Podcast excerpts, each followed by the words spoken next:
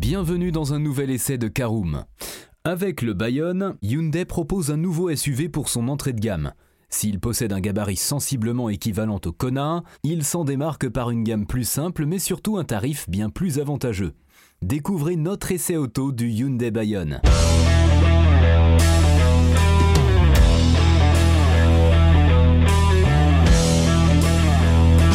Bonjour et bienvenue pour un nouvel épisode des essais de Caroom. Chaque mercredi, on vous partage nos expériences, avis et notes sur les modèles que nous essayons pour répondre au mieux à vos besoins sur l'automobile.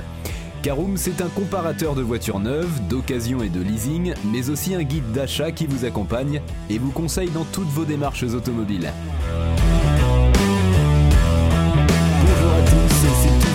De vous retrouver cette semaine pour un nouvel essai Caroom consacré au Hyundai Bayonne. Alors en cinq parties comme d'habitude, nous parlerons en première partie de l'extérieur et du design de notre Hyundai Bayonne. Nous verrons le poste de conduite et l'habitabilité en deuxième partie. Nous verrons ce qu'il vaut sur la route, essai en conduite en troisième partie. En quatrième partie, ce sera l'heure des notes et avis sur notre essai. Et nous terminerons ce podcast par un bilan global de notre essai du Hyundai Bayonne. Alors développé pour le marché européen, le Bayonne tire son nom de la ville française de Bayonne et donc doit se prononcer de la même façon. Nouvelle porte d'accès dans le monde des SUV du coréen, le Bayonne se place donc sous le Kona, comme en témoigne sa plateforme reprise de la citadine i20. Le Kona est bâti sur le même châssis que l'i30. Ce choix lui donne accès à une gamme moteur moins large qui ne comprend ni hybride rechargeable ou non, ni électrique. Aussi, il n'a pas la possibilité de s'équiper d'une transmission intégrale, ce qui ne devrait pas trop lui manquer pour séduire les clients. Sous le capot, vous aurez donc le choix entre un 4 cylindres atmosphérique de 84 chevaux, surtout là pour abaisser le prix d'accès, ainsi qu'un 3 cylindres turbo de 100 chevaux, bénéficiant de l'injection directe et d'une micro-hybridation.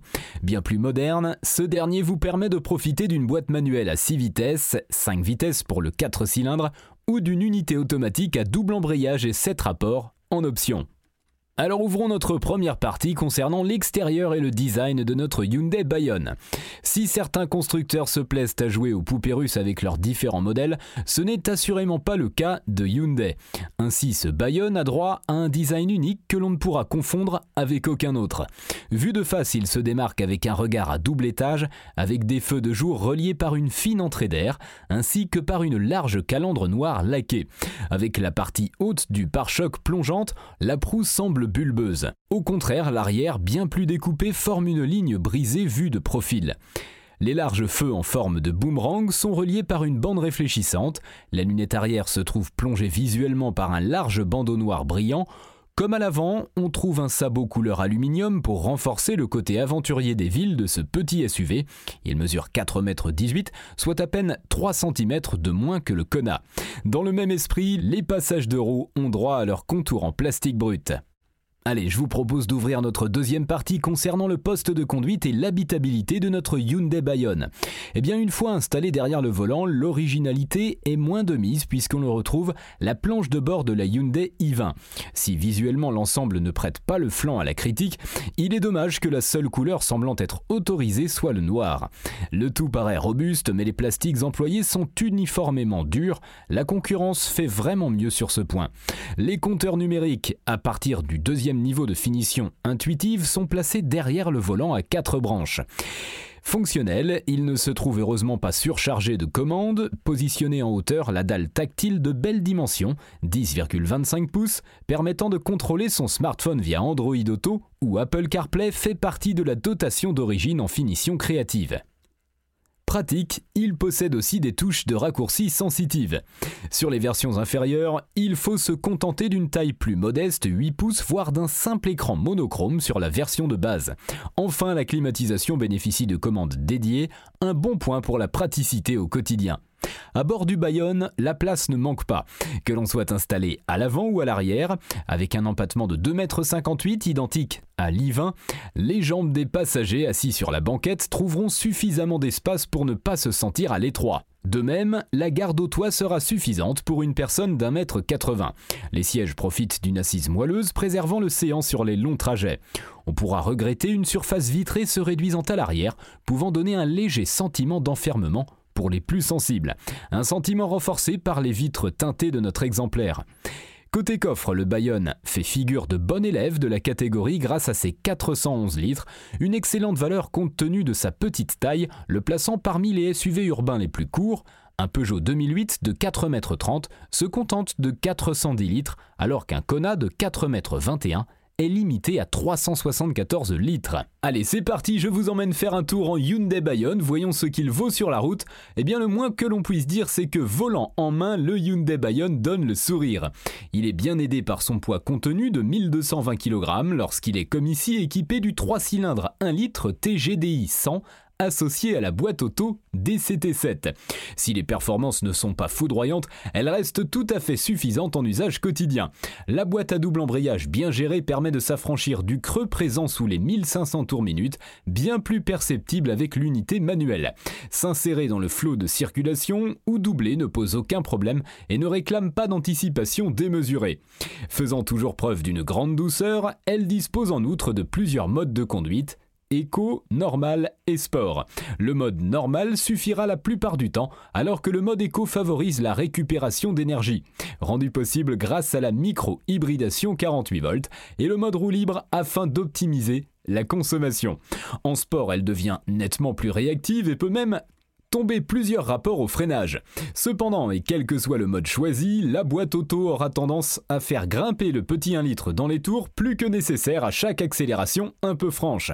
Pourtant, le couple de 172 Nm s'effondre au-dessus de 4000 tours minute, ce qui rend inutile toute augmentation du régime moteur démesuré. La masse limitée du Bayonne lui permet aussi de proposer un comportement routier enjoué. Les mouvements de caisse sont bien limités et permettent de passer de virage en virage avec aisance. Cela est aussi permis par un amortissement rigoureux que certains pourraient trouver trop ferme. En effet, quelques raccords de chaussée et autres plaques d'égout peuvent se faire sentir plus que de raison. En ville, le Bayonne profite d'un rayon de braquage limité bien aidé par son gabarit réduit. La direction précise sur route fait preuve d'une grande douceur permettant de manœuvrer sans effort. Pour vous aider au quotidien, le petit Hyundai Bayonne a droit à de nombreuses aides à la conduite. L'offre s'avère déjà complète dès la finition de base Initia avec régulateur limiteur de vitesse, aide au maintien dans la voie, feu de route intelligent, freinage d'urgence autonome avec reconnaissance des piétons et cyclistes, et reconnaissance des panneaux. Si vous désirez bénéficier de la conduite semi-autonome de niveau 2, avec notamment un régulateur de vitesse adaptatif, c'est possible, mais il faut alors opter pour le haut de gamme exécutive. Voilà, j'espère que ce petit tour vous aura plu. Passons à notre quatrième partie et nos notes et avis sur l'essai du Hyundai Bayonne.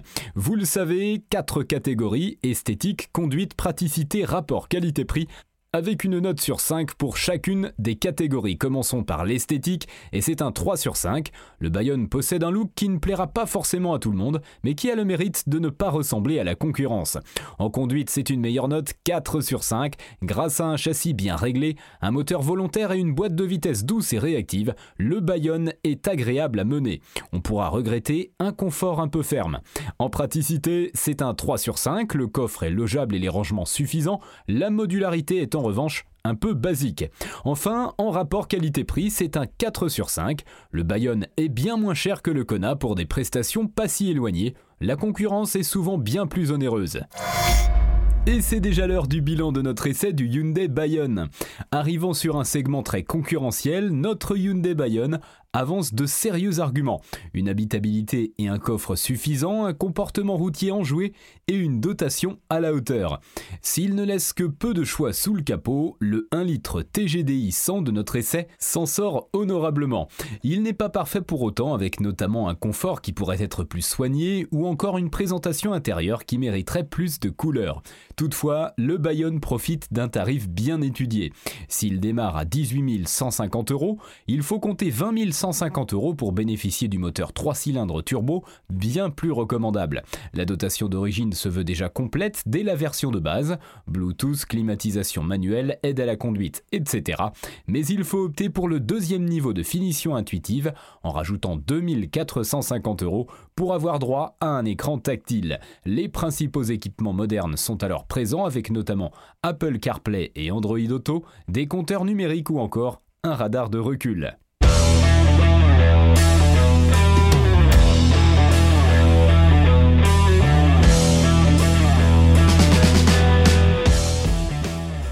Et bien voilà, on en a fini pour cet essai. Si vous souhaitez avoir davantage d'informations, N'hésitez pas à aller lire l'article en entier, on a mis le lien dans la description plus quelques bonus. Vous pouvez également le retrouver en tapant Karoom essai Hyundai Bayonne sur Google. Et si vous avez encore des questions, vous pouvez laisser un commentaire sur l'article ou les poser sur notre forum.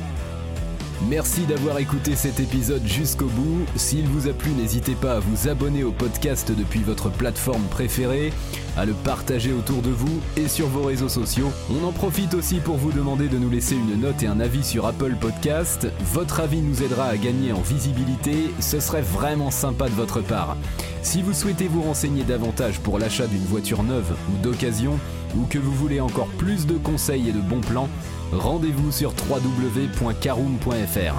Si vous avez encore des questions, des remarques ou des recommandations, n'hésitez pas à nous contacter sur nos réseaux sociaux.